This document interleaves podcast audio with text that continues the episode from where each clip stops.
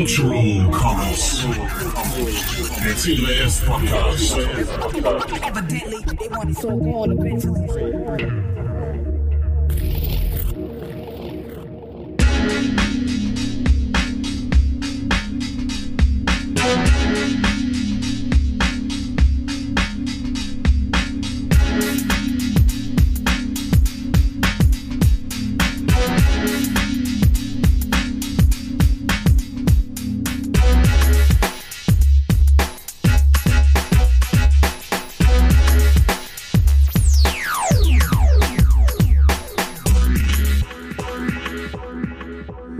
Herzlich willkommen bei Cultural Commons, unserem alljährlichen C3S-Podcast. Mein Name ist Florian Postig. Ähm, ich habe vor etlichen Jahren die C3S mitgegründet, war auch ein paar Jahre im Verwaltungsrat äh, tätig. Ich sitze hier in Mannheim und äh, wie die meisten äh, von euch, die hier zuhören, habe ich nicht mehr so richtig den Plan, was denn eigentlich bei der C3S gerade abgeht. Und deswegen äh, freue ich mich sehr, wieder ähm, mit Düsseldorf zu telefonieren. Da sitzt, äh, na, telefonieren, ah, ja, ja, also mit, Düssel, mit Düsseldorf zu reden.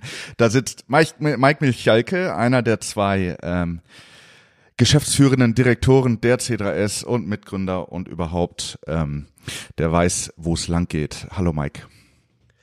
Hallo, guten Morgen, guten Tag, guten Abend, je nachdem, wann ihr das hört. Ähm, wir haben eine kurze Liste von Themen, die aber wahrscheinlich relativ lang wird. Ähm, wir, ich werde auf jeden Fall mal die übliche Frage stellen, was ist denn jetzt mit der Zulassung von der C3S? Dann gibt's äh, so ein bisschen einen Rückblick und Ausblick und was denn so passiert ist, was die ähm, EU-Urheberrechtsnovelle angeht. Dann gibt's Neuigkeiten und so ein bisschen ähm, neuen Stand, was so passiert ist in Sachen Werkeverwaltung, einer unserer Softwares. Und wir reden ein bisschen über die PR, die die C3S im letzten Jahr gemacht hat, was so da geht, was so in Zukunft geht. Und äh, das gibt alles auch Kapitelmarken. Das heißt, wenn euch hier ein äh, Teil nicht äh, interessiert, dann schön vorspulen. So mache ich das nämlich auch in anderen Podcasts immer. So, Mike, ähm, Kommen wir zu den Kurzmeldungen. Kommen wir zu den Kurzmeldungen. Wann wird denn die C3S endlich als Verwertungsgesellschaft zugelassen? Ähm, sehr bald. sage ich mal. ähm, ich ich würde vorschlagen, weil wir schon äh, jetzt so lange keine Sendung mehr gemacht haben und ähm, das, was sich gerade äh, jetzt aktuell ganz kürzlich äh, ereignet hat, vielleicht auch so ein bisschen aus dem Gesamtzusammenhang schwer nachzuvollziehen ist. Äh, also wenn man den ganzen Kontext äh, und die ganze Geschichte gerade nicht mehr parat hat, äh, was für uns auch langsam schwierig wird nach all den Jahren, würde ich vorschlagen, dass ich einfach mal ähm, zurückgehe äh, und mal ähm, nur den Fokus auf ähm, die Sache äh, Zulassung äh, mhm. und Kommunikation mit dem Deutschen Patent- und Markenamt, unserer Staatsaufsicht, äh, mal Revue passieren lasse, was da so gewesen ist, ja. Und dann kriegt man vielleicht auch ein, äh, ein ganz gutes Verständnis, wo wir jetzt gerade sind. Ja, und warum das alles so lange dauert. Genau, ich äh, beginne mal im Jahr 2012. Da hatten wir unser erstes Barcamp in Berlin und ähm, das Konzept, was wir damals diskutiert haben und was halt äh, auch allgemein großen Anklang fand und quasi so der so ein bisschen der der Gründungsmythos dieses ganzen Projektes ist, war, dass wir vorhatten, eine Verwertungsgesellschaft zu gründen, die ausschließlich originäre Urheberinnen und Musikerinnen vertritt.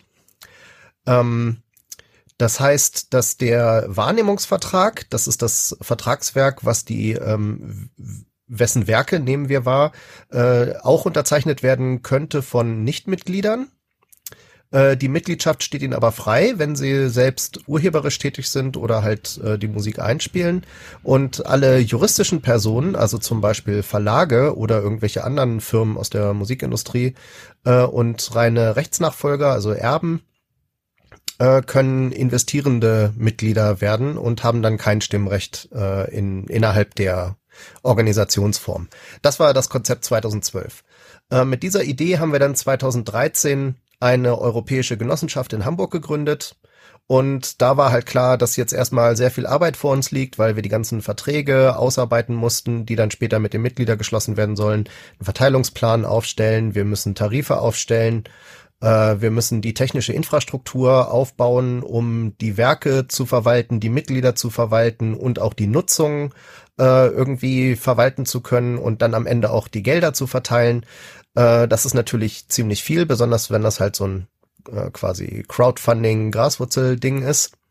Ähm, und in diesem Jahr 2013 schon ähm, sind wir kontaktiert worden von einzelnen äh, Abgeordneten im Europaparlament, weil da gerade eine EU-Richtlinie für Verwertungsgesellschaften in Arbeit war und da wollte man dann auch unseren Input schon haben.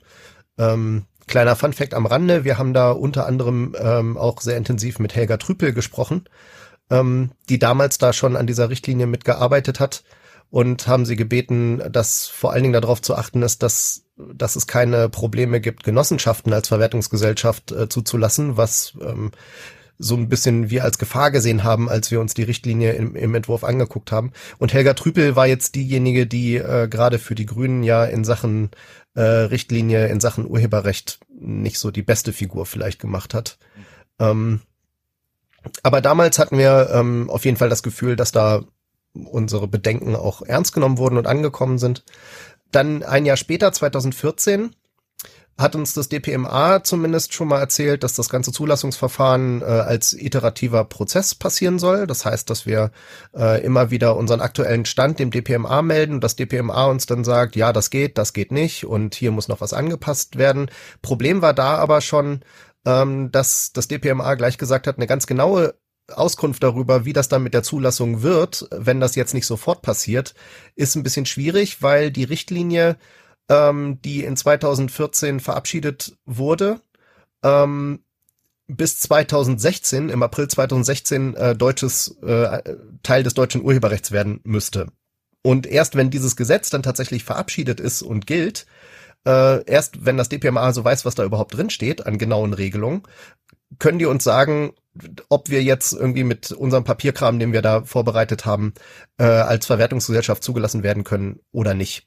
Das heißt, äh, wir, es war erstmal so ein bisschen, wir hingen ein bisschen in der Luft, sagen wir es so. Ähm, den Link zu dieser Richtlinie, äh, den, äh, den stecken wir dann mal in die Show Notes.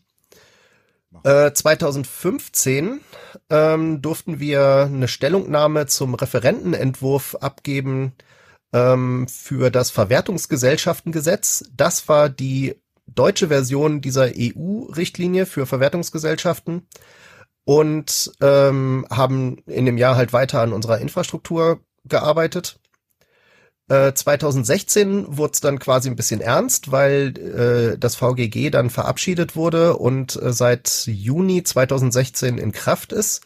Äh, in dem Jahr vorher gab es dann, ich glaube im Februar, eine Anhörung im Bundestag, zu der wir zwei Sachverständige entsenden konnten, die halt dann auch nochmal gesagt haben, dass wir äh, darum bitten, dass der Entwurf auf jeden Fall nochmal ordentlich abgeklopft wird, damit es keine Inkompatibilitäten mit dem Genossenschaftsrecht gibt. Ähm, da haben die zuständigen Referenten aber abgewunken und gesagt, nee, nee, da müssen wir uns keine Sorgen machen, das äh, haben wir alles berücksichtigt. Wir werden später sehen, dass es nicht ganz so war. Ähm, äh, nachdem dann das VGG tatsächlich Gesetz war, äh, konnten wir uns das halt dann auch endlich mal äh, angucken, also die endgültige Fassung und haben dann angefangen, unsere Satzung anzupassen an das, was dort äh, an Regelungen drin war. Und wir haben schon gleich gesehen, dass es ähm, eventuell Probleme gibt, ähm, was die geforderten Mitbestimmungsrechte von Nichtmitgliedern angeht, weil das in einer Genossenschaft nicht so einfach ist. Genossenschaft ist rechtlich ziemlich einfach. In dem Punkt äh, nur Leute, die Mitglied in der Genossenschaft sind, dürfen auch abstimmen und alle anderen dürfen das nicht. Und wenn dann ein Gesetz sagt, äh, also die ganze Zeit von Nichtmitgliedern spricht äh, und dann aber auch sagt, dass sie auf der äh, Jahreshauptversammlung Stimmrecht brauchen, ist das halt kompliziert. Also ist so einfach nicht zu lösen. Ähm, deswegen hat sich dann Michael Weller ähm, lange Zeit hingesetzt und hat äh, rechtlich durchgeprüft, ähm, wie denn jetzt eine eine Mitwirkung von Nichtmitgliedern in so einer Genossenschaft möglich wäre, ähm, hat sich da auch ein bisschen angeguckt, wie andere Verwertungsgesellschaften ähm, so ähnliche Strukturen implementiert haben Da muss es ja offensichtlich schon mal geklappt haben, wenn die zugelassen wurden. Und äh, seine Idee war dann die Einführung einer Versammlung der Wahrnehmungsberechtigten. Das heißt, in dieser Versammlung treffen sich sowohl Mitglieder als auch Nichtmitglieder der Verwertungsgesellschaft und die entsenden nach einem festen Schlüssel Delegierte in eine Kommission und diese Kommission erarbeitet exklusiv die Tarife, den Verteilungsplan, den Wahrnehmungsrahmenvertrag, den Gegenseitigkeitsvertrag mit anderen Verwertungsgesellschaften äh, und Gesamtverträge, die ähm, für große Lizenznehmer gedacht sind. Also im Prinzip alles, was für die wirklich konkrete Verwertung von Bedeutung ist, sollte ausschließlich diese Kommission bearbeiten und diese Kommission wird halt zusammengesetzt von äh, Mitgliedern und Nichtmitgliedern. Und der Clou sollte dann sein, dass die Generalversammlung diese Vorschläge nur noch verabschieden kann, also nicht an denen rumändert oder sich einen eigenen Verteilungsplan ausdenkt oder so, sondern dass halt äh, das tatsächlich in dieser Kommission liegt und ähm, wir halt dann äh, davon ausgegangen sind, dass damit eine ausreichende Mitwirkung für alle auch gewährleit, gewährleistet ist. Erklär nochmal ganz kurz, warum wir äh, eine Genossenschaft gegründet haben, die dann eben zu solchen rechtlichen Problemen kommt, äh, führt vorweg vielleicht erstmal äh, eine Verwertungsgesellschaft als solches ist keine eigene Rechtsform, sondern eher ein Privileg, was einer ähm, Organisationsform, die eine eigentlich beliebige Rechtsform haben kann, äh, zugestanden wird. Also du bekommst quasi die Erlaubnis, als Verwertungsgesellschaft tätig zu sein. Die meisten Verwertungsgesellschaften in Deutschland sind entweder wirtschaftliche Vereine oder GmbHs. Ähm, bei den Vereinen kann man dann unter bestimmten Umständen auch Mitglied werden und dann kann man auf der Jahreshauptversammlung Dinge mitentscheiden. Ähm, und bei den GmbHs, GmbHs sind ja üblicherweise nicht demokratisch geführt, sondern da gibt's eine Geschäftsführung und äh, Leute, denen der Laden gehört und äh, die entscheiden normalerweise. Das mussten auch die äh, GmbH-Verwertungsgesellschaften in den letzten Jahren etwas anpassen, weil das äh, diese EU-Richtlinie halt schon stärkere Mitbestimmung für die äh, tatsächlich betroffenen äh, Urheber, die die in der in der VG organisiert sind, äh, vorgesehen hat. Und wir dachten uns, dass äh, die Genossenschaft eigentlich das äh, naheliegendste Modell ist für eine Verwertungsgesellschaft, weil dort alle zusammen ihre Ressourcen bündeln, die sie zur Verfügung haben und ähm, die Genossenschaft dann äh, für alle zusammen äh, wirtschaftet. Und äh, es bedeutet eben auch, dass alle, die Anteile an der Genossenschaft gezeichnet haben und damit äh, Mitglied der Genossenschaft geworden sind, äh, dass die mit genau einer Stimme auf der Mitgliederversammlung abstimmen können. Das ist äh, zum Beispiel bei der GEMA so direkt nicht der Fall. Äh, da gibt es ungefähr fünf Prozent der Mitglieder, die die Hürden äh, überspringen können, die äh, in, dem, in den Statuten der GEMA festgeregelt sind, um eine ordentliche Mitgliedschaft zu erlangen. Und alle anderen werden äh, nur von Delegierten vertreten. Äh, ich glaube, es sind so eins zu 1000 etwa, ähm, die von einem Delegierten vertreten sind in, äh, in der Mitgliederversammlung. Und diese, äh, diese Ungleichverteilung der Stimmgewichte ähm, wollten wir wollten wir verhindern, weil wir das als eine der Ursachen der äh, Entscheidungspolitik in der GEMA gesehen haben, weil dort halt eben nur diejenigen äh, am Ende direkt mitentscheiden können, für die das System, so wie es im Augenblick schon da ist, eigentlich auch schon super läuft. Das heißt, es macht es sehr stabil, aber auch sehr rigide, was Veränderungen angeht. Und äh, gerade im digitalen Zeitalter denken wir, sollte eine Verwertungsgesellschaft auch ein bisschen flexibler agieren können und ähm, auch die Bedürfnisse der äh, der Mitglieder, die gerade erst ihre Karriere aufbauen, berücksichtigen, dass die auch neue Dinge ausprobieren können und äh, nicht darunter leiden müssen, wenn die etablierten äh, Mitglieder daran kein Interesse haben. Okay.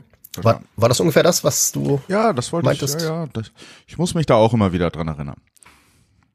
Jetzt kommen die spannenden Jahre. 2017 ähm, hat uns das DPMA dann mitgeteilt, ähm, dass sie unsere Konstruktion über die Tariffindungskommission nicht ausreichend finden.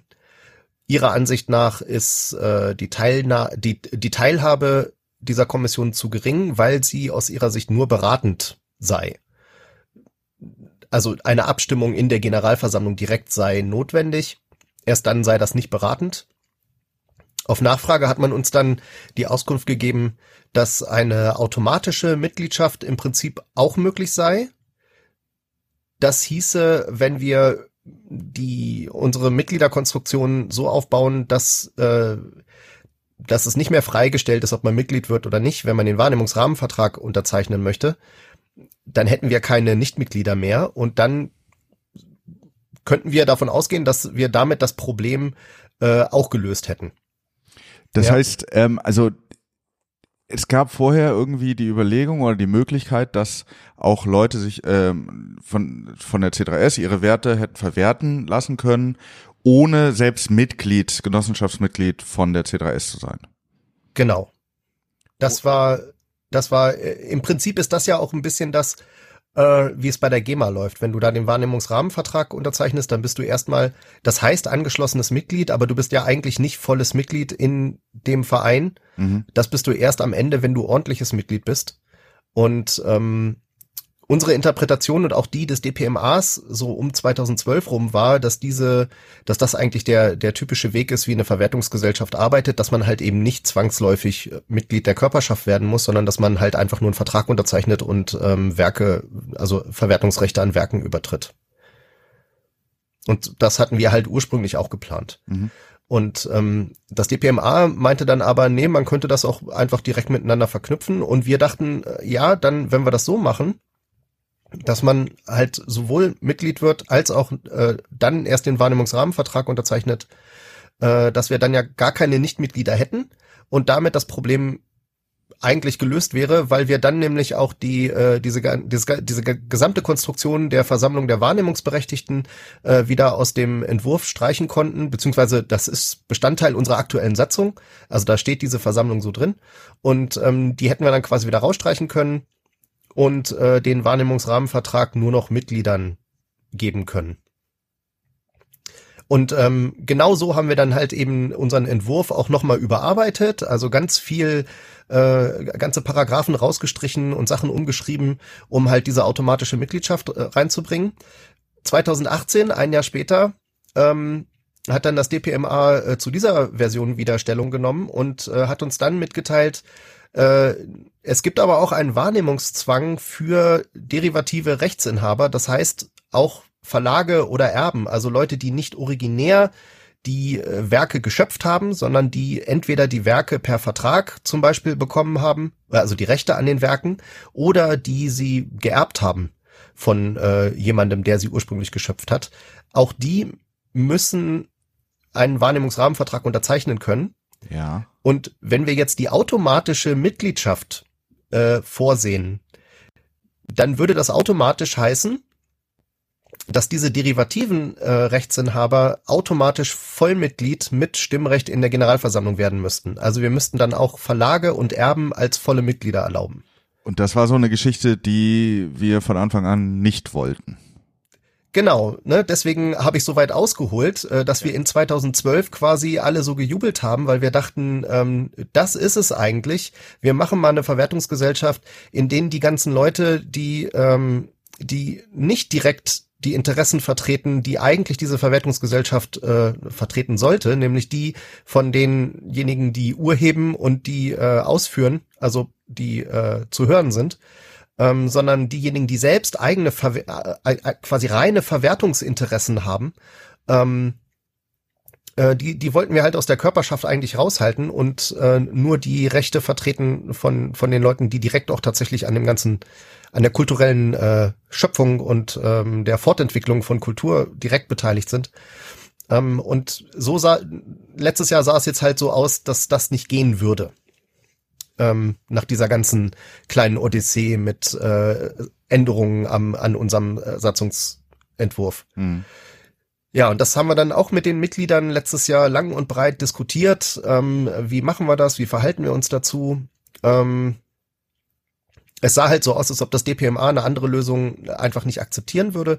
Und deswegen haben wir dann zähneknirschend gesagt, na okay, dann ähm, machen wir mal einen Satzungsentwurf, äh, wo tatsächlich ähm, dann auch Verlage äh, eine volle Mitgliedschaft kriegen können. Sie haben ja immerhin dank des äh, Genossenschaftsprinzips auf der Generalversammlung auch nur eine Stimme ähm, und äh, nicht so viel Stimmen, wie sie meinetwegen Repertoire einbringen oder so. Ähm, damit können wir dann vielleicht auch leben. Und dann haben wir diesen, diese Fassung im November 2018 wieder an das DPMA geschickt. Das äh, war sechs Wochen, nachdem das DPMA uns das letzte Feedback gegeben hatte. Also wir haben anderthalb Monate gebraucht, um das Ganze einzuarbeiten. Und äh, dann haben wir gewartet. äh, und im März 2019 haben wir da mal nachgefragt, ob es irgendwie Probleme gab bei der Übermittlung unseres Entwurfes, weil äh, das DPMA zwar schon immer so ein paar Monate gebraucht hat, aber da war dann so langsam, äh, also so lange haben sie noch nie gebraucht. Und wir wollten wenigstens sicher gehen, dass es äh, nicht daran lag, dass sie einfach unseren Entwurf gar nicht gekriegt haben. Aber das DPMA meinte, nee, nee, das ist alles angekommen, ähm, das braucht einfach nur noch ein bisschen Zeit, wir bitten um Geduld. Äh, laut unserer Satzung müssen Generalversammlungen immer in der ersten Jahreshälfte stattfinden, das heißt spätestens im Juni. Ähm, und wegen der Einladungsfristen musste die Einladung also spätestens im Mai verschickt werden. Und wenn wir eine Satzungsänderung machen wollen, dann muss der Entwurf der Satzungsänderung auch schon mit der Einladung verschickt werden. Also haben wir dann im Mai ähm, mal äh, daumendrückend die Einladung verschickt mit unserem Satzungsänderungsentwurf. Und dann kam am 20.05., also nicht mal zwei Wochen vor der Generalversammlung, das Feedback vom DPMA. Okay. Also die haben sich, mhm. die haben sich diesmal ein halbes Jahr Zeit gelassen, ähm, die die Satzung zu begutachten. Ähm, die Antwort bestand aus vier inhaltlichen Punkten. Also sie war jetzt auch nicht, das war jetzt kein Buch, was uns geschickt wurde, sondern halt eine, eine lange E-Mail. Ähm, weiß ich jetzt auch nicht, ob das, ob das wirklich ähm, gerechtfertigt ist, das also dass das so lange gedauert hat, aber da sind wir jetzt noch am, äh, am überlegen, wie wir das dem DPMA mitteilen, dass wir das eigentlich nicht so gut finden. Ähm, und ähm, das, das Problem, das wesentliche Problem, was jetzt das DPMA angesprochen hat, ist, mh, hm, ja, es gibt ja dann äh, in ihrer Satzung zum Beispiel Wahrnehmungsberechtigte, die die Mitgliedschaft verlieren können. Sei es, dass sie einfach kündigen zum Beispiel oder auch ähm, bei uns in der Satzung steht, man muss mindestens drei Werke übertragen. Wenn man halt einfach nur zwei Werke überträgt, verliert man quasi automatisch die Mitgliedschaft in der Genossenschaft, aber man hat immer noch den Wahrnehmungsrahmenvertrag unterzeichnet. Mhm. Ähm, man kann auch ausgeschlossen werden als Mitglied, wenn man sich gegen die Interessen der Genossenschaft irgendwie verhält. Äh, und, und, und. Also es gibt diverse Punkte, unter denen man die Mitgliedschaft verlieren kann. Es kann auch zum Beispiel sein, äh, wieder mit Verweis auf das Verwertungsgesellschaftengesetz, ähm, dass wir als Verwertungsgesellschaft aus irgendwelchen Gründen eine äh, ein Werk oder mehrere Werke von jemandem lizenziert haben für eine Nutzung, die über einen längeren Zeitraum sich erstreckt. Und wenn dann äh, dieses äh, Mitglied in der Zwischenzeit seine Mitgliedschaft kündigt, dann würde die Mitgliedschaft beendet, aber diese Lizenzierung liefe noch weiter. Auch dann hätten wir ein Nichtmitglied, das von uns verwertet wird. Mhm. Und, und, und. Also diverse solche Punkte. Ähm, und dann sagt das DPMA, ja, die brauchen natürlich Mitwirkungsrechte. Das heißt, Nichtmitglieder müssen weiter mitwirken können an der Verwertungsgesellschaft. Das heißt, wir sind jetzt wieder im Jahr 2016 angekommen. Das ist genau das Problem, dass wir gedacht haben, dass wir es 2016 mit der Konstruktion der Versammlung der Wahrnehmungsberechtigten gelöst hätten, wo das DPMA dann gesagt hat, nee, das reicht uns nicht. Also wir haben jetzt quasi einmal die letzten drei Jahre Full Circle gemacht, haben unsere Satzung vom Kopf auf die Füße gestellt, haben äh, Dinge in die Satzung reingeschrieben, die wir eigentlich nie wollten, äh, nur um jetzt zu erfahren, das reicht aus Gründen nicht. So, und jetzt, wir reden von der Satzung der Genossenschaft. Das genau. heißt, die Genossenschaft, das ist die Körperschaft, die dann eben dieses, wie du sagtest, das Privileg bekommen soll, als Verwertungsgesellschaft zu handeln. Und mhm. diese Satzung muss mit diversen äh, Gesetzen konform gehen. Also definitiv mal äh, wahrscheinlich das Genossenschaftsgesetz, äh, wie auch immer das heißt, und Verwertungsgesellschaftengesetz und äh, dann auch noch Vorgaben vom DPMA erfüllen. Also das ist das ganze Problem. Also Jein. Okay. Also das, das DPMA ist auch an das Verwertungsgesellschaftengesetz vor allen Dingen gebunden, weil es halt die Staatsaufsicht über die Einhaltung dieses Gesetzes macht. Und das, was wir vom DPMA immer zurückgemeldet kriegen, ist ähm, ihre Interpretation, was nach VGG gemacht werden müsste. Also das DPMA ist quasi die Stelle, mh, sagen wir mal äh, technisch ausgedrückt, das ist ein, ein Chatbot, der das, der, der das VGG vertritt.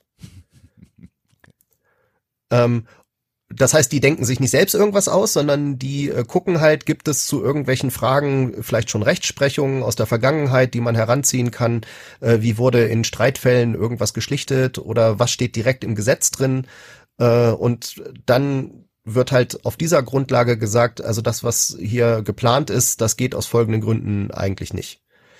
Ne? Und ähm, ein, ein, da, du hast das Genossenschaftsgesetz angesprochen, äh, das ist für uns im Prinzip auch äh, zuständig, allerdings nur dort, wo die SCE-Verordnung ähm, nichts sagt. Das ist die ähm, die Verordnung für eine europäische Genossenschaft, äh, was unsere Rechtsform ist. Also wir haben keine deutsche Genossenschaft, sondern eine europäische Genossenschaft gegründet und äh, im Zweifel gilt das, was in der SCE-Verordnung steht.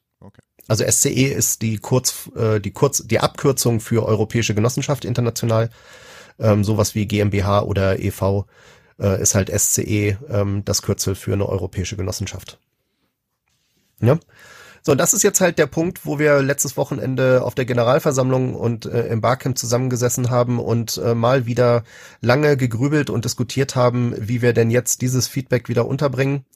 Ähm, es sieht jetzt im Augenblick so aus, nachdem ja äh, dieses Kröte-Schlucken mit, äh, wir nehmen die derivativen Rechte mit äh, Rechteinhaber direkt mit in die Verwertungsgesellschaft rein, äh, am Ende doch nicht gereicht hat, um alle Anforderungen zu erfüllen, und wir jetzt wieder eine Lösung finden müssen, die Nichtmitglieder ähm, so wirkungsvoll mitreden lässt, dass das VGG zufrieden ist. Das hat quasi eine, eine schlechte und eine gute Seite. Denn, also die schlechte ist natürlich, äh, wir sind immer noch nicht fertig. Äh, die gute ist aber, wir, also wir prüfen das jetzt gerade noch, aber es sieht im Augenblick danach aus, äh, dass wir quasi in unserem Satzungsentwurf ähm, auch noch mal eine Rolle rückwärts machen und halt die ähm, Aufnahme von derivativen äh, Rechtsinhabern als Vollmitglieder äh, wieder zurücknehmen und stattdessen äh, die Versammlung der Wahrnehmungsberechtigten in der Satzung drin lassen und die Tariffindungskommission, was ihre Kompetenzen und Rechte angeht, äh, einfach weiter ausbauen und stärken und halt klarer machen, das ist nicht nur ein Beratungsgremium, sondern die entscheiden wirklich was. Ähm, haben uns da auch andere Verwertungsgesellschaften angeguckt, äh, wie bei denen die Strukturen sind, gerade Verwertungsgesellschaften, wo du gar nicht Mitglied der Körperschaft sein kannst, weil sie kein Verein sind, äh, und ähm, hoffen jetzt mal, dass wir, dass wir das so gestrickt kriegen, dass dann endlich alles erfüllt ist. Äh, und wenn für Nichtmitglieder diese Mitbestimmung ausreichend ist, dann müsste das auch für die derivativen Rechtsinhaber gelten.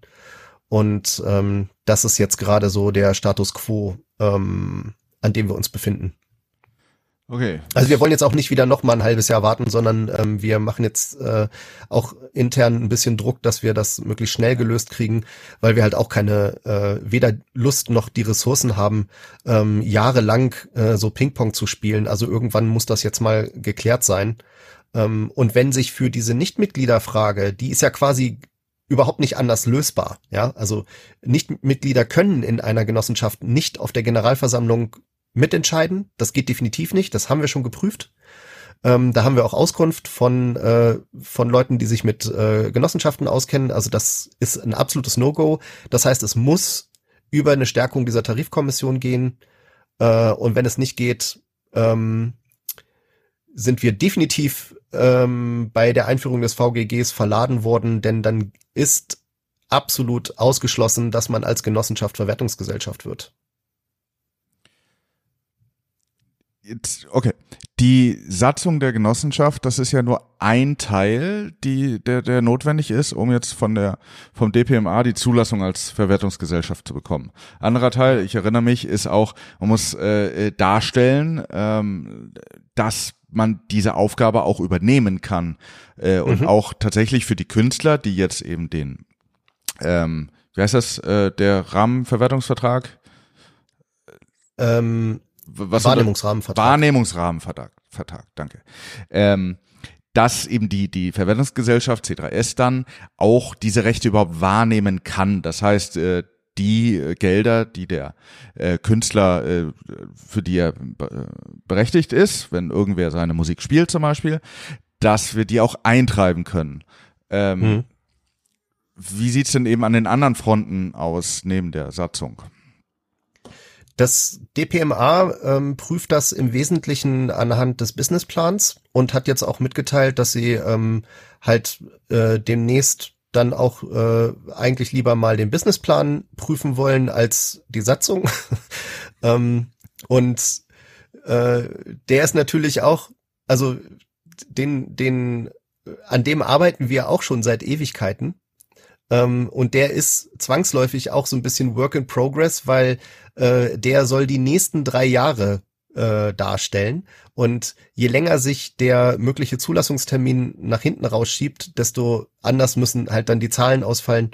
Ähm, außerdem ist die Frage, wer wird jetzt eigentlich überhaupt Mitglied? Wer unterzeichnet welchen Vertrag und welche Werke werden wann, wo, von wem, mit welchen Tarifen vertreten? Das sind ja alles Dinge, die direkten Einfluss auf die Zahlen im Businessplan haben. Ähm, das heißt, das ist auch so ein bisschen so ein Henne-Ei-Problem. Aber ähm, wir werden jetzt quasi auch ähm, parallel zu der äh, zu der rechtlichen Klärung von dieser Satzungsfrage ähm, dem DPMA ähm, den ersten Entwurf von dem von Businessplan für die nächsten drei Jahre vorlegen, äh, damit halt die Prüfung auch auf der Seite weitergeht. Und ähm, die das, was du ansprichst, ähm, wie das wie das technisch umgesetzt wird, äh, ist auch Teil ähm, zu dem zu dem Punkt Werkeverwaltung ähm, oder Repertoireverwaltung, weil dort auch die die Nutzungsverwaltung ähm, drin liegen wird. Also das das technische Zählen, welches Werk wann, wo, wie genutzt wurde. Und ähm, je nachdem, um welche Tarifgruppe es geht, ähm, muss muss da quasi noch ein neues Modul dran. Und da wir ähm, am Anfang äh, jetzt im Augenblick äh, einen Tarif für Live-Konzerte haben, ist halt die Abrechnung von Live-Konzerten das, was als erstes implementiert wird. Äh, und dann kommen halt die nächsten Tarife, die jetzt gerade in Arbeit sind. Also es sind aktuell gerade noch zwei Tarife in Arbeit, wo dann auch schon die Module für die ähm, für die Nutzungsregistrierung äh, auch äh, schon vorgedacht werden. Ähm, das, das läuft halt alles parallel, dass wir ähm, halt immer gucken, dass wir uns Tarif für Tarif ähm, dann auch daran halten, dass die, äh, dass die Nutzung vorgehalten wird, auch auf eine Art und Weise, dass unser Verteilungsplan dann implementiert ist. Also der Verteilungsplan wird quasi dann auch, so wie er in Prosa in dem Text steht, äh, in Code übertragen, damit dann äh, die Verteilung quasi automatisch passieren kann hinterher von der Software. Gut, äh, ich versuche zusammenzufassen. Ähm, der Stand der äh, äh, Satzung der Genossenschaft der CDS ist fast so weit, äh, dass das DPMA das abnicken kann. Äh, und entweder die nächste Änderung wird zeigen, entweder geht's gar nicht als Genossenschaft oder äh, die müssen's oder es wird durchgewunken. So, grob. Und äh, alle anderen Sachen sind auch in Arbeit und äh, irgendwann muss dann eben auch mal das DPMA, im DPMA sagen, ja oder nein. Ähm, und alles geht iterativ hin und her. Ähm, hast du ein Nee, ich werde dich jetzt nicht fragen, wann es soweit ist, weil man weiß das vorher nie. Und die äh, Schätzungen sind wie beim BER. Äh, es dauert immer länger. ja? Aber ich also glaube, ich habe die feste, ich habe die feste, die, den festen Glauben, dass wir ähm, schneller fertig sind als der BER. Das glaube ich auch. So. Und um das Ganze vielleicht mit einem mit einem positiven Ausblick äh, Oh, ich fand das schon sehr positiv, aber abzurunden, ne? Ähm, die ganzen anderen Probleme, die in diesem äh, Prozess über die letzten Jahre angemerkt wurden, zum Beispiel äh, das monistische Führungssystem, also dass äh, die geschäftsführenden Direktoren auch Teil des Verwaltungsrats sein können, ähm, oder dass äh, zehn äh, Vertretungen auf einer Mitgliederversammlung statt nur zwei möglich sein müssen oder dass wir ähm, Beschwerdeverfahren äh, brauchen, das dem VGG entspricht und, und, und. Diese ganzen Dinge haben wir alle erfolgreich implementiert. Da ähm, hat das DPMA nichts mehr dran auszusetzen gehabt. Das heißt, es gibt nur noch dieses eine einzige Problem, das wir irgendwie in den Griff kriegen müssen. Ähm, und die, äh, der Satzungsentwurf hat auch ein paar nette neue Features, die jetzt mit der Diskussion mit dem DPMA gar nicht so viel zu tun hatten. Vor allen Dingen wird es in Zukunft einfacher, ähm, statt persönlich auf einer Generalversammlung anwesend sein zu müssen, ähm, selbst wenn die elektronische Übertragung nicht funktionieren sollte, äh, seine Stimme auch per Post im äh, Vorfeld abzugeben. Also wir werden quasi eine, eine Briefwahlmöglichkeit haben, mhm. dass man sowohl an äh, Wahlen, zum Beispiel für den Verwaltungsrat oder ähm, an Abstimmungen über Satzungsänderungen halt dann auch schon per Post teilnehmen kann und erhoffen uns davon halt auch einfach, dass wir schneller die Quoren erreichen, die unsere Satzung zum Beispiel für Änderungen gibt. Also deswegen werden wir jetzt äh, auch nicht die gesamte Satzungsänderung zurückstellen, sondern je nachdem, was da jetzt noch am äh, an dem Entwurf geändert werden muss, äh, soll auf jeden Fall eine neue Satzung verabschiedet werden, die uns zumindest diese Möglichkeiten gibt, um den Prozess halt auch ein bisschen zu beschleunigen und zu vereinfachen. Klingt gut. Dann kommen wir zum nächsten Thema. Ähm, erzähl mir von der EU-Urheberrechtsnovelle. Ich weiß, wir können es alle nicht mehr hören. Ähm, wir auch nicht die, die Debatten um Artikel 13 und so weiter. Wir haben dazu letztes Jahr im August, meine ich, eine Stellungnahme veröffentlicht. Das wollte ich jetzt nicht nochmal aufrollen. Äh, wer sich da für die Position der C3S interessiert, ähm, kann sich diese Stellungnahme mal antun. Äh, verlinken wir auch in den Show Notes. Was ich hier jetzt aber noch interessant finde, ist äh, die die Novelle wurde ja oder diese Richtlinie ähm, wurde ja verabschiedet. Und ähm, im Ergebnis aus diesen ganzen äh, lauten Protesten ähm, von den Bots auf der Straße äh, hat sich ja dann die Bundesregierung äh, dazu entschlossen, nicht einfach nur zuzustimmen, sondern der ganzen Richtlinie äh, noch so zwölf Punkte anzuhängen, äh, an die man sich jetzt irgendwie gebunden fühlt. Welche rechtliche Bindung das Ganze hat, äh, wahrscheinlich keine. Das heißt, es ist eher so eine Selbstverpflichtung, die äh, auf politischer Ebene natürlich immer extrem gut funktioniert. Aber das soll uns nicht daran hindern, ähm, dass wir ähm, die Regierung da beim Wort nehmen. Jetzt gibt es ja eine zweijährige Phase, in der die Richtlinie mal wieder an äh, deutsches Recht angepasst werden muss, beziehungsweise ein Gesetz eingebracht werden muss, was die Richtlinie für Deutschland umsetzt. Und in diesen zwölf Punkten, die die Bundesregierung an äh, ihre Zustimmung drangehängt hat, steht äh, drin, mehr oder weniger, dass man auf gar keinen Fall irgendwelche Uploadfilter zulassen will. Die stehen ja auch im Koalitionsvertrag drin, dass man, dass man das halt auf jeden Fall verhindern will. Ähm, es gibt jetzt viele ähm, Rechtsgelehrte, die sagen, ja, das wird nicht funktionieren, weil das, die Richtlinie lässt sich eigentlich nur damit umsetzen. Aber wie gesagt, Selbstverpflichtungen der Bundesregierung, das darf es auf gar keinen Fall geben. Und im letzten Punkt steht dann, sollte das nicht möglich sein, dann wird die Bundesregierung dafür sorgen, dass äh, das Ganze auf EU-Ebene nochmal aufgemacht wird und die Richtlinie halt in, entsprechend angepasst wird. Also dass der Rechtsrahmen dann nochmal neu gezogen wird, um Uploadfilter rückwirkend dann doch nochmal zu verhindern. Sportlich. Genau. Und ich finde, da sollte man doch auch unterstützend tätig werden, dass genau das auch passiert.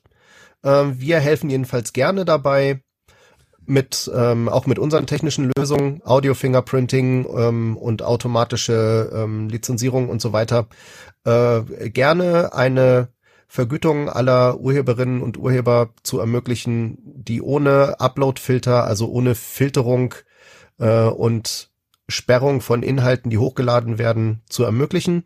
Das ähm, ist auch voll d'accord mit unserer Stellungnahme.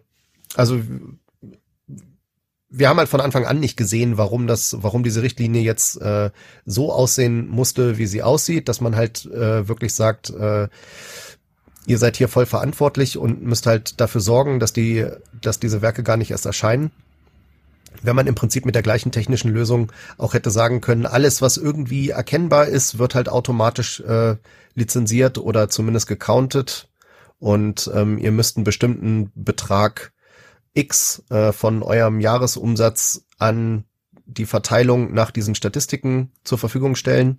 Das hätten dann auch die Verwertungsgesellschaften wieder übernehmen können. Und dann hätten wir eine Lösung, wie sie eigentlich bei äh, zum Beispiel der Lehrmedienabgabe auch schon äh, im Augenblick umgesetzt wird, also für die Privatkopie. Ne? Also wenn du einen USB-Stick kaufst oder eine Festplatte, dann bezahlst du da einen bestimmten äh, Pauschalbetrag und der wird halt verteilt unter den ähm, unter den Personen, äh, die die Werke ursprünglich mal geschrieben haben, die du dann da drauf kopierst.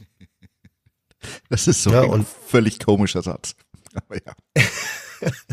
Ja, es ist ja auch alles sehr kompliziert. Ähm, was äh, aus unserer Sicht ein bisschen underreported war in, in der ganzen Diskussion, es ging ja äh, die ganze Zeit um den Artikel 13, also die Frage Uploadfilter, ja oder nein. Und äh, als zweites Thema ging es um Artikel 11, also Leistungsschutzrecht für Presseartikel, ja oder nein. Was dazwischen stand, Artikel 12, jetzt in der beschlossenen Richtlinie ist das Artikel dr- äh, 16, äh, was aus unserer Sicht natürlich extrem übel ist, ist ähm, eine, äh, wir haben es ausgerückt als eine regelrechte Entrechtung äh, von UrheberInnen. Ähm, denn in diesem Artikel steht mehr oder weniger drin, dass äh, der Gesetzgeber eine Regelung vorsehen kann, dass Verlage direkt zu beteiligen sind an den Ausschüttungen äh, der Urheberin. Ähm, da steht wahrscheinlich deswegen in der Richtlinie drin, weil äh, in der Vergangenheit der Europäische Gerichtshof und der Bundesgerichtshof entschieden haben, dass die direkte Beteiligung von Verlagen an diesen Lizenzeinnahmen nicht rechtens ist. Und ähm, das hatten wir auch schon in, in der früheren Podcast-Ausgabe mal zum Thema und besprochen. Und ähm, jetzt soll das Ganze quasi über eine EU-Richtlinie schon mal äh, schön festgeklopft werden. Da haben die Verlage offensichtlich auch ein offenes Ohr gefunden für ihre Anliegen. Ähm, und wir haben eben gerade lang und breit darüber diskutiert, dass wir die Verlage äh, idealerweise überhaupt nicht in der Verwertungsgesellschaft haben wollen. Wenn jetzt aber hintenrum quasi per Gesetz festgelegt wird, dass die trotzdem äh, einen bestimmten Anteil der Einnahmen bekommen sollen, die eigentlich ihnen unserer Ansicht nach so pauschal gar nicht zustehen, sondern das ist unserer Ansicht nach eine Frage einer vertraglichen äh, Ausarbeitung zwischen beiden Seiten und kein nichts, was man irgendwie mal eben pauschal festlegt dann haben wir natürlich äh, quasi das Problem überhaupt nicht gelöst. Und dann lässt es sich auch einfach nicht mehr lösen auf der Ebene der äh, Verwertungsgesellschaften, sondern dann lässt es sich nur noch lösen, indem dieser äh, diese rechtliche Regelung wieder geändert bzw. Ähm, gelöscht wird. Also das sieht da alles nicht gut aus. Ähm, und deswegen ähm, werden wir da auch auf jeden Fall ähm, der, äh, der Bundesregierung ähm, im Ohr liegen und sagen, ähm, das bitte nicht. Also äh, das hätten wir gerne nicht. Ähm, das sehen unsere Mitglieder definitiv hundertprozentig genauso. Ähm, und noch eine, eine letzte Anekdote. Wir haben jetzt am Tag, nee, ein paar Tage vor der Generalversammlung noch einen Brief gekriegt aus Brüssel von einem EU-Abgeordneten der CDU, der äh, uns ein in, in dreieinhalb Seiten geantwortet hat auf unseren offenen Brief, den wir geschrieben haben, um auf die Problematik von Artikel äh, 12 hinzuweisen. Mhm. Und ähm, diese ganzen dreieinhalb Seiten beschäftigen sich mit äh, allgemeinen Aussagen zu, wie wichtig es ist, dass Urheberrechte gestärkt werden. Haben wir überhaupt kein Problem mit. Äh, dann, warum Artikel 13 so wichtig ist und warum Artikel 11 wichtig ist. Zu unserem zu unseren Fragen und zu unseren Anmerkungen kein einziges Wort. Das heißt, dieser Abgeordnete hat unseren offenen Brief nicht mal gelesen ähm, und braucht dann halt trotzdem Monate, um uns halt so einen Standardschrieb zu schreiben. Also das ähm, fanden wir auch extrem enttäuschend. So, jetzt nennen Namen. Ähm, ich weiß ihn nicht, weil der Brief liegt äh, im Geschäft, in der Geschäftsstelle und ähm, Gut rausgeredet. Äh, ist wahrscheinlich besser so.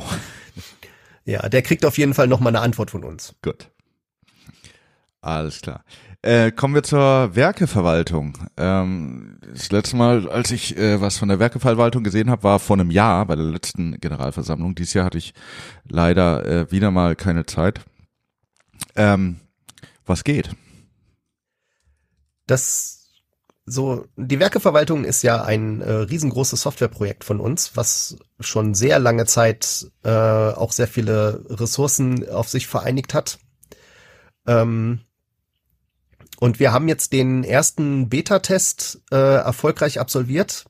Also es gab ähm, im, äh, im internen Kreis äh, quasi ähm, packt mal alles rein, was geht, probiert alles Mögliche aus und dann äh, wurde systematisch mit einem Fragebogen erhoben ähm, für jedes einzelne Feature, was da drin ist, äh, was funktioniert hat, was nicht, was man sich wünscht, ähm, wo man was nicht verstanden hat und so weiter. Und das ganze Feedback wurde dann ähm, jetzt auch schon eingearbeitet, wieder in den Code. Ähm, so von außen sind manchmal die gravierenden Veränderungen eines Softwareprojekts gar nicht richtig abschätzbar. Also man denkt, hm, sieht irgendwie genauso aus wie vorher, aber ähm, Thomas hat das auf der Generalversammlung mal äh, statistisch analysiert. Äh, da gibt's äh, so ein Tool, ähm, womit man Veränderungen äh, von Source Code über die Zeit nachvollziehen kann und äh, schauen kann, was sich getan hat. Und im letzten Jahr ist ähm, die Software um 5000 Zeilen Code insgesamt gewachsen.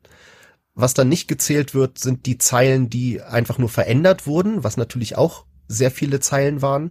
Und ähm, es gibt so in, in der Industrie Verfahren, äh, womit man anhand der Lines of Code äh, und so typischen Gehältern im IT-Bereich ausrechnen kann, welchen Gegenwert das Ganze hat. Ähm, und wenn man das so durchrechnet, dann äh, ist die, der Wert der Software im letzten Jahr um circa 150.000 Dollar angewachsen. Ähm, weil ein Großteil dieser Arbeit halt ehrenamtlich äh, passiert und da niemand für bezahlt wird, ähm, ist das halt erstmal nur eine, so ein abstrakter Wert. Also wir haben jetzt nicht 150.000 Euro äh, Dollar dafür ausgegeben, weil wir das Geld gar nicht gehabt hätten. Ähm, aber dass man mal so ungefähr eine Vorstellung davon hat, wie viel ähm, Arbeit quasi in diese äh, in diese Software jetzt im letzten Jahr wieder geflossen ist. Und jetzt gerade wird der erweiterte zweite Beta-Test vorbereitet. Lass mich kurz, ähm, lass mich kurz einwerfen. Ja? Äh, ich arbeite ja mittlerweile auch in dieser, äh, in Anführungsstrichen, äh, Industrie und äh, ich möchte erhebliche Zweifel äh, daran ähm, anmerken, dass mehr Lines of Code äh, ein höherer Wert ist. Äh, aber das nur, um hier meine Reputation nicht, ähm, nicht schaden lassen zu nehmen. Ähm, Bevor wir weitergehen, das habe ich nämlich vergessen, das hätte ich gleich am Anfang äh, fragen sollen. Äh, jetzt für alle, die keine Ahnung haben, was äh, die Werkeverwaltung ist. Was ist Sinn und Zweck der Werteverwalt Werkeverwaltung? Was äh, kann ich dann nachher als äh, Mitglied und Künstler der C3S äh, damit machen? Unsere unsere Konstruktion als Verwertungsgesellschaft sieht ein bisschen anders aus, als das äh, zum Beispiel bei der GEMA der Fall ist. Dort unterschreibt man äh, den Wahrnehmungsvertrag oder Berechtigungsvertrag, ich weiß nicht, wie der genau heißt bei denen. Ähm, und damit überträgt man der GEMA automatisch äh, sämtliche Rechte am äh, eigenen Repertoire. Das heißt, alles, was man in der Vergangenheit schon mal komponiert oder getextet hat äh, und auch alles, was man in Zukunft ähm, komponieren oder texten wird, wird automatisch von der GEMA vertreten. Und ähm, idealerweise sollte man die Sachen dann bei der GEMA auch registrieren, damit sie wissen, welche Werke sie vertreten. Aber selbst wenn man das nicht tut, äh, ist das verwertungsrechtlich quasi egal, weil die GEMA halt danach geht, von wem ein Werk geschrieben wurde. Das ist auch das, was man halt angeben muss, wenn man ein Werk nutzt. Und äh, wenn die GEMA dann feststellt, dass diese Person von ihnen auch vertreten wird, dann ähm, ist das Werk halt automatisch vertreten. Also auch dieses Werk dann vertreten. Und ähm, bei uns wird im Gegensatz dazu, ähm, das Wort ist schon ein paar Mal gefallen, ein Wahrnehmungsrahmenvertrag abgeschlossen. Und dieser Vertrag regelt nur oder regelt im Wesentlichen, auf welche Weise man bei uns einzelne Werke später registriert und was wir dann als Verwertungsgesellschaft mit diesen Werken machen sollen oder dürfen. Das heißt, ähm, der Wahrnehmungsrahmenvertrag stellt noch gar nicht klar, welche Werke wir überhaupt vertreten und schon gar nicht, dass wir alle Werke vertreten, weil ein, eines unserer Feature, was uns halt eben von der GEMA unterscheiden soll, ist, dass sich die einzelnen ähm, Wahrnehmungsberechtigten bei uns frei entscheiden können, welche Werke wir überhaupt für sie vertreten sollen. Und ähm, um das eben äh, am Ende überhaupt handeln zu können, ist äh, eine Softwarelösung notwendig, wo äh, die Mitglieder halt einzelne Werke anmelden können und in unserem Fall, ähm, wenn es bereits eine Aufnahme von dem Werk gibt, ähm, zum Beispiel für eine Veröffentlichung, ähm, dann kann diese Aufnahme direkt mit hochgeladen werden. Und dann wird ein sogenannter Audio-Fingerprint davon gemacht. So, also das wird technisch analysiert, das Audiosignal, und ähm, wir bekommen dann so eine Art Quersumme über äh, über das äh, über den den Ton, der da aufgenommen wurde und können ähm, mit diesem Verfahren dann zum Beispiel, wenn wir einen Livestream von äh, einem Radiosender verfolgen, äh, könnten wir halt feststellen, ob eins der Werke, die bei uns registriert sind, dort auch gerade laufen und äh, darüber halt eine automatische ähm, Rechnungsstellung beziehungsweise ähm, eine automatische Erfassung, statistische Erfassung der Nutzung verschiedener Werke machen, um dann hinterher die Verteilung möglichst optimal an diejenigen zu gewährleisten, deren Werke tatsächlich genutzt wurden. Das ist äh, softwaremäßig etwas, was ähm, andere Verwertungsgesellschaften häufig von äh, Drittanbietern einkaufen und wir haben uns eben ganz früh dazu entschieden, dass wir lieber eine komplett eigene ähm, Infrastruktur haben wollen, was am Anfang natürlich, wenn man das Ganze aufbaut, ähm, ein bisschen aufwendiger ist, aber unterm Strich äh, gehen wir fest davon aus, dass sich das halt am Ende auszahlt, dass wir halt die volle Kontrolle über die Software haben und auch ganz klar sagen können, in welche Richtung die sich weiterentwickeln soll und vor allen Dingen auch keine Angst haben müssen, dass das Unternehmen, bei dem wir das eingekauft haben, vielleicht irgendwann mal äh, pleite geht oder von einem Konkurrenten aufgekauft wird, der dann das Produkt, was wir lizenziert haben, nicht weiterentwickeln will oder oder oder. Ähm, auf jeden Fall ist das halt der wesentliche Punkt der Werkeverwaltung, ja, dass man ähm, halt seine eigenen Musikstücke bei uns äh, registrieren kann. Okay. Ja, und als nächstes steht jetzt die äh, Eventregistrierung auf der To-Do-Liste. Das ist quasi der Gegenpart, also nicht die Werke anzumelden, sondern die Nutzung der Werke anzumelden. Ähm, auch das soll ähm, quasi mit einem Modul an, an die gleiche Datenbank angeflanscht werden, ähm, weil ja sich quasi aus der Kombination von beidem, also hier sind die Werke und da werden Werke genutzt, ähm, sich zum einen ergibt, welcher Tarif am Ende ähm, gezogen wird, um äh, eine Rechnung zu schreiben. Also je nachdem, welche, um welche Nutzung es geht. Und dann eben auch, wenn äh, Gelder geflossen sind an die Verwertungsgesellschaft für die Nutzung bestimmter Werke, dass dann nach Verteilungsplan an die ähm, ganzen beteiligten äh, Urheberinnen und Urheber das Geld ausgezahlt werden kann, so äh, fair es technisch möglich ist. Ja. Da haben wir dann in der nächsten Sendung, wenn wir uns unterhalten, wahrscheinlich sehr gute, ein, eine sehr gute Nachricht, die jetzt gerade bei uns ähm, intern äh, kursiert. Da können wir aber leider noch nicht öffentlich was zu sagen, aber es ist, ich sage mal, eine sehr, sehr, sehr gute Nachricht. Sie ist so gut, dass ich nicht mal weiß, wovon du redest, weil ich viel zu viele Nachrichten nicht lese. Aber das ist okay. Das sage ich dir dann ja, off the record, sage ich dir das gleich. Gut. äh, aber das ist ja wunderbar. Ich fühle mich sehr wohl in der Rolle des Nichtswissenden ähm, oder so viel Wissenden wie unsere Zuhörer. Äh, trotzdem nochmal die Aufforderung, wenn ihr irgendwas wissen wollt ähm, oder was unklar ist, dann, dann schreibt uns. Am Ende sagen wir nochmal an, wo ihr uns erreicht. Ähm, wir sind da ganz offen. Gut. Äh, um, ich ja? wollte noch mal kurz äh, auf deinen ähm, Mehrzeilencode sind nicht unbedingt bessere Qualität. Das, das stimmt natürlich. Ähm, aber diese Zeilen, also diese Mehrzeilencode ähm, stehen für neue Features, die implementiert ja. wurden und äh, sind nicht einfach nur die Software. Also da würde ich mir auch Sorgen machen, wenn wir quasi einfach nur die Software verbessern und der Code einfach aufbläht äh, ohne Ende, dann spricht das sicherlich auch nicht zwingend für Qualität. Naja. Das ist äh, wie immer bei Metriken. Ähm, nicht alle sind sinnvoll, aber manchmal hilfreich. Naja, also nicht alle sind gut, aber manche sind hilfreich. Mhm. Alright. PR. Wir haben ein bisschen Öffentlichkeitsarbeit gemacht, wieder verstärkt. Wir haben uns da ja ein bisschen rausgezogen, ähm, einfach um unsere Ressourcen auf äh, der, den ganzen ähm, Zulassungskram etwas zu konzentrieren und so PR, da kann man sehr viel Zeit reinstecken und am Ende druckt es dann doch keiner, weil die News zu klein war. Und ähm, dann haben wir halt gesagt, ähm, nee, wir machen mal, wir konzentrieren uns halt wirklich auf die Weiterentwicklung. Und wenn es was richtig Neues gibt, äh, dann gehen wir auch wieder stärker in die Öffentlichkeit.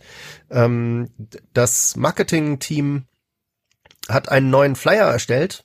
Der sieht ähm, sehr, sehr, sehr schick aus äh, und stellt jetzt dann halt auch mal wieder den aktuellen Stand dar. Wer also allgemeines Infomaterial über die C3S braucht, um es irgendwo auszulegen oder zu verteilen, ähm, der kann sich gerne bei uns äh, bei uns melden, dann schicken wir das gerne zu.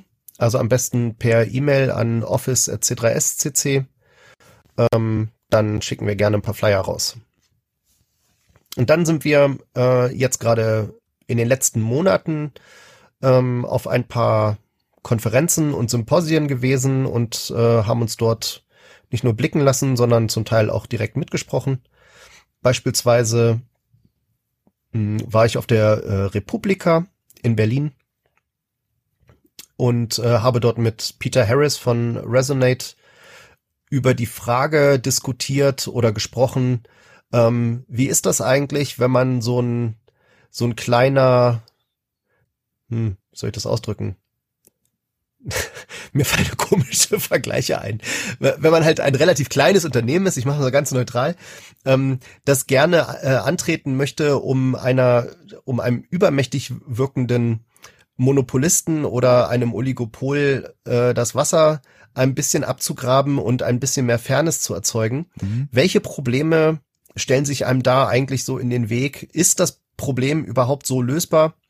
ähm, welche Probleme haben wir in der Vergangenheit schon bewältigen müssen und was wären vielleicht äh, Umstände, die, die man günstiger gestalten könnte, damit ähm, solche Projekte diese Probleme nicht mehr haben. Und ähm, das war eine sehr kurzweilige Runde, das hat echt viel Spaß gemacht. Und ich glaube, für, ähm, für Leute, die uns schon länger verfolgen, ist das auch mal ähm, ein etwas anderer ein anderer Fokus. Also es geht quasi, der Fokus ist auf den Problemen und nicht so sehr ähm, einfach nur, ähm, was macht ihr gerade und was habt ihr so alles geschafft. Ähm, das fand ich mal ganz nett. Das ähm, muss ich mir direkt nachher anschauen. Mhm. Ist auf Englisch diesmal. Ähm, war auch mal was anderes. Also ich habe auch schon äh, in, in Wien mal bei einer Konferenz äh, mit einem Vertreter der GEMA äh, eine Stunde auf Englisch diskutiert. Äh, aber ansonsten sind die meisten Veranstaltungen, auf denen wir bis jetzt Vorträge hatten, äh, auf Deutsch gewesen. Und ähm, das ist insofern sicherlich sehr interessant, als äh, die Verfügbarkeit des Videos äh, von dem Ganzen findet ihr auch in den Show Notes. Ähm, eventuell hilft äh, die Idee der C3S auch ein bisschen international zu kolportieren. Ähm, weiter geht's mit den Medientagen Mitteldeutschland äh, in Leipzig, wo ich auch auf einem Podium saß. Da waren mit anwesend ähm, Professor Dr. Stefan Ori. Der ist äh, sowohl Vorsitzender des EDV Gerichtstags als auch äh, Geschäftsführer der Arbeitsgemeinschaft Privater Rundfunk. Das heißt, ähm, der Privatfunk ähm, das war im Wesentlichen der, der Fokus, ähm, aus dem er dort gesprochen hat. Ähm, es ging halt um, eigentlich war das Thema der Veranstaltung äh, Verwertungsgesellschaften der Zukunft. Wie kann eine faire Verwertungsgesellschaft aussehen? Ähm, wie das ausgegangen ist, äh, sage ich gleich noch, aber ich stelle erst noch mal weiter vor, wer da mitdiskutiert hat. Es war auch noch anwesend der Justiziar des ZDFs, äh, Peter Weber, der auch im Beirat der Verwertungsgesellschaft Film- und Ferde Fernsehproduzenten sitzt. Eine Verwertungsgesellschaft, die die meisten noch nie gehört haben dürften. Äh, es ist eine von den 13, 12 oder 13 gerade, die es gibt. Und schließlich der Geschäftsführer der GVL, ähm, Dr. Thilo Gerlach. Und ich halt eben. Und ähm, ja, wie gesagt, das Thema der Veranstaltung war eigentlich ähm, so ein bisschen äh, visionär. Wie, wie kann man Verwertungsgesellschaften äh, in der Zukunft äh, vielleicht besser ausgestalten? Was wird gebraucht? Ähm, auch so ein bisschen die Urheberperspektive reinbringen. Äh, und die erste Frage ging an mich, dann konnte ich erstmal was über die C3S erzählen, was wir so machen. Und ähm, dann gleitete das Ganze so ein bisschen ab in ein juristisches Fachseminar, hatte ich das Gefühl.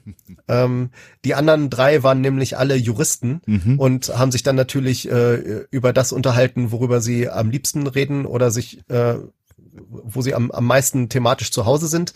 Ähm, da habe ich mich nicht eingemischt. das, ähm, Wir sagen dazu, du bist Psychologe. Genau, ich bin Psychologe, ich bin kein Jurist. Ähm, ich habe zwar zu vielen äh, Dingen, die Sie gesagt haben, äh, sicherlich auch eine Meinung und habe die dann am Ende auch nochmal an einigen Punkten angebracht. Ähm, denn äh, wie sich dann rausstellte, ging die letzte Frage in der Runde auch wieder an mich. Und das heißt, ich konnte dann auch noch das Schlusswort sprechen. Und dann gab es Fragen aus dem Publikum und äh, offensichtlich wollte das Publikum auch im Wesentlichen mit mir sprechen. Ähm, also eigentlich ausschließlich, was ich auch spannend fand. Ähm, ja, also wie gesagt, das war äh, das war auch sehr spannend. Gibt's da eine Ähm, Aufzeichnung von? Da gibt's auch eine Aufzeichnung, Ja. auch ein Video, das wir verlinken können. Ähm, ja, also im, im Mittelteil muss man schon ein bisschen härter im Nehmen sein, äh, wenn man nicht gerade im Jurastudium steckt, würde ich sagen. Oder eine Verwertungsgesellschaft gründen will. Genau. Ja, und dann waren wir noch ähm, im DPMA auf einem äh, Symposium zu Fragen des Vergütungssystems für gesetzlich erlaubte Nutzung im Urheberrecht, so hieß das.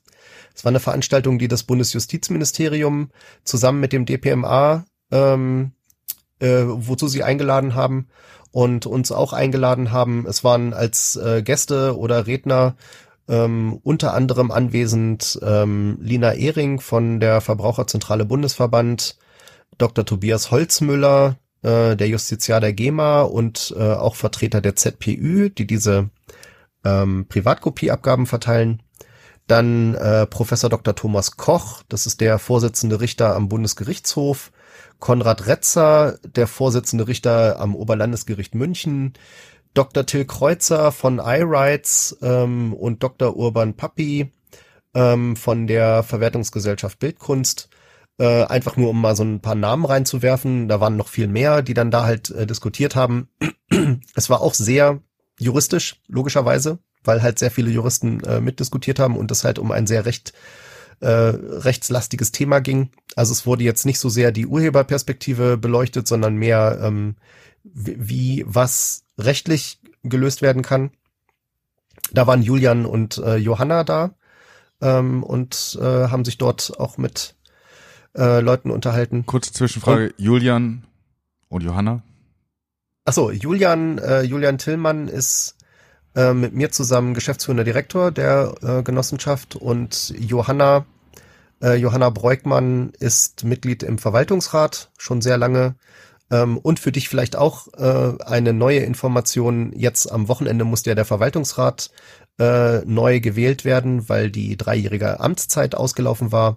Und ähm, Johanna ist nicht nur weiter im Verwaltungsrat, sondern jetzt auch stellvertretende äh, Verwaltungsratsvorsitzende. Sehr schön. Ja. Und dann äh, gab es ein paar Interviews und ähm, auch ein paar Hintergrundgespräche für Beiträge, die in Zukunft noch kommen sollen, vor allen Dingen im Radio. Ähm, also da passiert im Augenblick wieder eine ganze Menge. Wir, jetzt kam auch gerade wieder eine Einladung auf ein anderes Podium.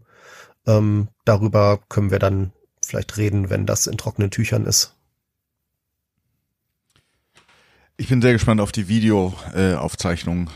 Äh, ähm, das schaue ich mir an, das werde ich verbreiten. Und natürlich kommt das in die Show Notes. Da arbeite ich jetzt schon dran. Gut. Bleiben noch äh, verschiedene Dinge.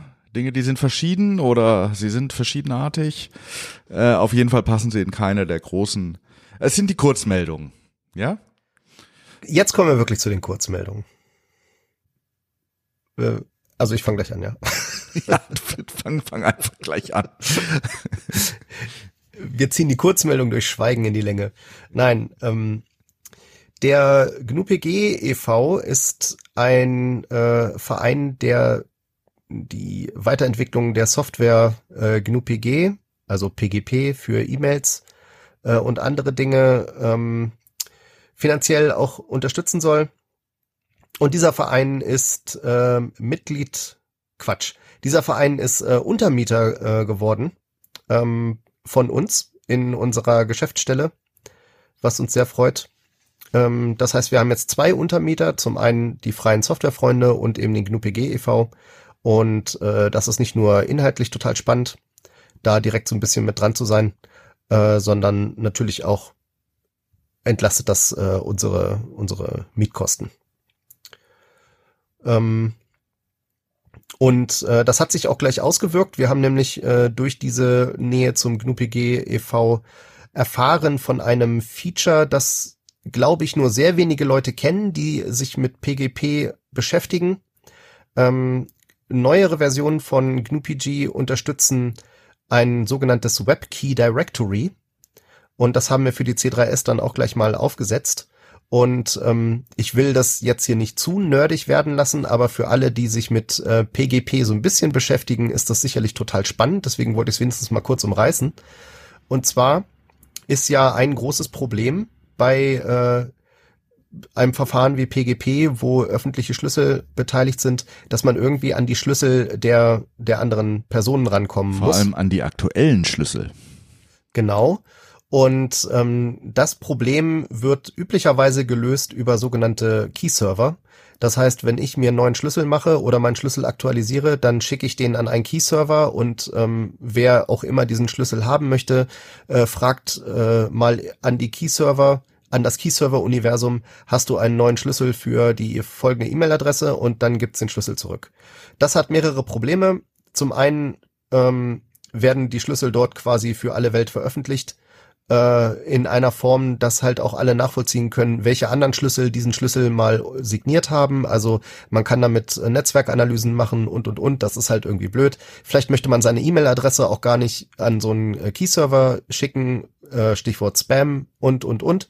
Ähm, außerdem ist überhaupt gar nicht sichergestellt, dass ein, ein Schlüssel, der, der da landet, auch tatsächlich von der Person dorthin geschickt wurde, die man eigentlich erreichen will, weil das halt nicht überprüfbar ist. Ähm, und äh, diese Probleme kann das WebKey Directory auflösen, denn ähm, das ist im Prinzip nichts weiter als eine Verzeichnisstruktur auf äh, eurem Webserver, ähm, eine genau definierte Verzeichnisstruktur und dort legt ihr ähm, euren PGP-Schlüssel hin. Das heißt, der ist dann über die Homepage, dumm gesagt, abrufbar. Allerdings äh, unter einer sehr kryptischen Adresse. Und diese Adresse ergibt sich ähm, vor allen Dingen aus der E-Mail-Adresse äh, für diesen Schlüssel. Das heißt, man muss die E-Mail-Adresse schon kennen, um äh, die Adresse berechnen zu können, wo dieser Schlüssel liegen müsste. Das heißt, die E-Mail-Adresse muss nicht mehr veröffentlicht werden, sondern nur Leute, die die E-Mail-Adresse schon haben, können gucken, ob dort ein Schlüssel liegt. Und äh, moderne E-Mail-Programme, die dieses WebKey Directory unterstützen und ähm, äh, Thunderbird tut das zum Beispiel mit äh, aktuellen Enigmail-Plugins ähm, und Carmail übrigens auch. Mhm. Ähm, die äh, nutzen das WebKey Directory automatisch. Das heißt, äh, wenn du jemandem eine E-Mail schicken willst und die E-Mail-Adresse in das Adressfeld äh, eingibst, dann gucken die E-Mail-Programme automatisch im WebKey Directory nach, ob da ein Schlüssel liegt. Und wenn der da liegt, wird er auch geholt und du kannst quasi sofort äh, der Person eine verschlüsselte E-Mail schreiben, ohne erst lange auf dem Key-Server zu suchen ähm, äh, oder ähnliche Dinge zu machen. Und wenn ein Schlüssel ähm, mal aus einem WebKey Directory äh, besorgt wurde und abgelaufen ist, äh, guckt GNU-PG auch automatisch äh, nach dem Ablaufen nach, ob da ein neuer Schlüssel liegt. Ja. Das funktioniert jedenfalls auch schon mit den C3S-E-Mail-Adressen, also alle, die da jetzt neu einsteigen und äh, ne, mir meinetwegen an meine C3S-Adresse äh, eine E-Mail schreiben wollen äh, und äh, Thunderbird nutzen mit Enigmail, die müssten eigentlich feststellen, dass äh, sie plötzlich auch meinen PGP-Schlüssel haben und benutzen können was ich ein großes Usability-Feature äh, finde. Ja, das klingt gut. Und wir sitzen So, an der äh, Quelle. Also, Ja, genau. ja, ich habe äh, Werner auch schon reichlich Feedback gegeben, ähm, weil gerade das Update der Schlüssel äh, erst so aussah, als würde es nicht stattfinden ähm, und äh, stellt sich dann halt raus, ja, der Schlüssel muss ursprünglich aus dem WebKey Directory stammen. Es geht nicht, wenn du den woanders hergeholt hast ähm, und der dann abläuft, dann muss man den quasi auch auf alternativen Wegen wieder neu besorgen. Das ist gerade noch ein bisschen in Arbeit. so jetzt Um sag noch kurz, wer Werner ist. Ach so, Werner. Werner Koch ist der ähm, Hauptentwickler und quasi der Vater von GNU-PG. Gut. Weitere Kurzmeldungen. Ja, Eva hatte leider einen kleinen Unfall und äh, hat sich was an der Schulter getan, ähm, befindet sich gerade in der Genesung. Das wird auch noch eine Weile dauern. Erzähl, wer Eva Ähm, ist. Eva ist unsere ähm, unser Büroengel, wenn man so sagen will. Also Eva macht die Mitgliederverwaltung und äh, Buchhaltung äh, und leitet die Geschäftsstelle und ist die einzige im gesamten C3S-Team, die einen bezahlten Job hat. Alle anderen machen das ehrenamtlich, aber das ist halt äh, die Büroarbeit, die äh, einfach jeden Tag erledigt werden muss. Ähm, da können wir uns nicht leisten, äh, darauf zu hoffen, dass es jemand in seiner Freizeit tut. Deswegen haben wir Eva angestellt. Und ich äh, erwähne das jetzt, ich weiß gar nicht, ob ihr das so angenehm ist, dass ich das erzähle, aber ich erwähne das vor allen Dingen, dass vielleicht äh, der ein oder die andere, die jetzt gerade zuhören, äh, Eva eine kleine Genesungs-E-Mail schicken wollen. Ähm, da freut sie sich vielleicht für, wenn sie zurückkommt. Ähm, E-Mails sollten gehen an office.c3scc. Sagt ihr nicht, woher ihr das wisst. ja. Und äh, letztes wollte ich noch anmerken, äh, es gibt mehr Markdown intern in der C3S. Ich habe ein paar Templates erstellt und wir versuchen jetzt ähm, hoffentlich demnächst äh, sämtliche Dokumente für die Außenkommunikation irgendwie äh, fix mit Markdown zu erledigen. Dann haben wir schickes Layout und äh, eine hoffentlich niedrig, niedrige Hürde für alle Leute, die keine Lust haben, sich erst mit LaTeX und ähnlichem zu beschäftigen. In was sind dann die Templates und wie wird das umgewandelt? Ähm, mit Pandoc wird das Ah. umgewandelt und Also äh, die Pandoc-Templates.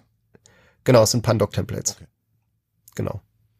Wer sich jetzt fragt, was Pandoc ist, äh, schreibt mir und dann verlinke ich euch das.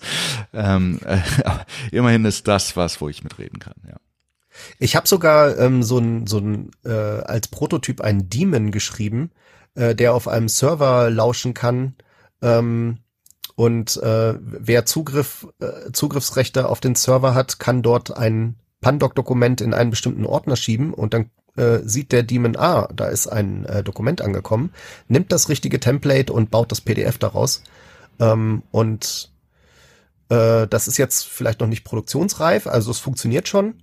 Ähm, müssen wir mal ein bisschen debuggen, aber das hätte den großen Vorteil, dass sich niemand irgendwelche Software zu Hause installieren muss, sondern quasi einfach nur durch Kopieren der äh, Markdown-Datei, die man äh, zu Hause geschrieben hat, äh, auf, in das Verzeichnis man halt sofort das PDF zurückkommt, das man eigentlich haben möchte.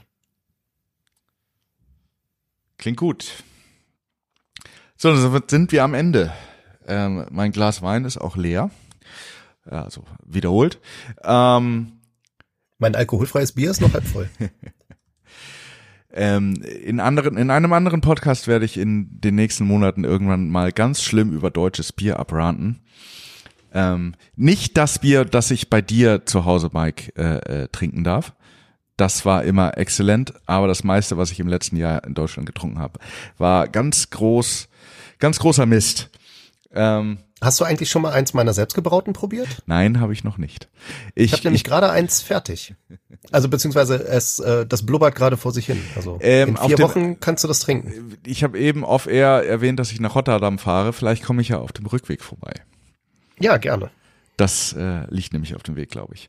Gut. Ähm, ich werde nicht versprechen, wann wir äh, das nächste Mal aufnehmen, weil das geht immer schief.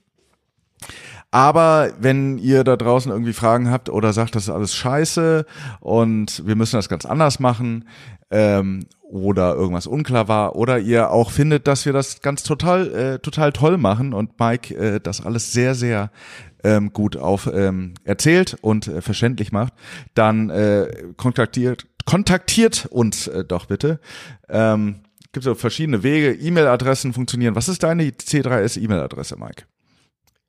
Äh, Mike.michalke C3S. Ganz einfach. Ich habe mir ja meinen Nick äh, ähm, reserviert, also ihr reicht mich unter flowfx, F-L-O-W-F-X at C3SCC, bestimmt auch mit PGP.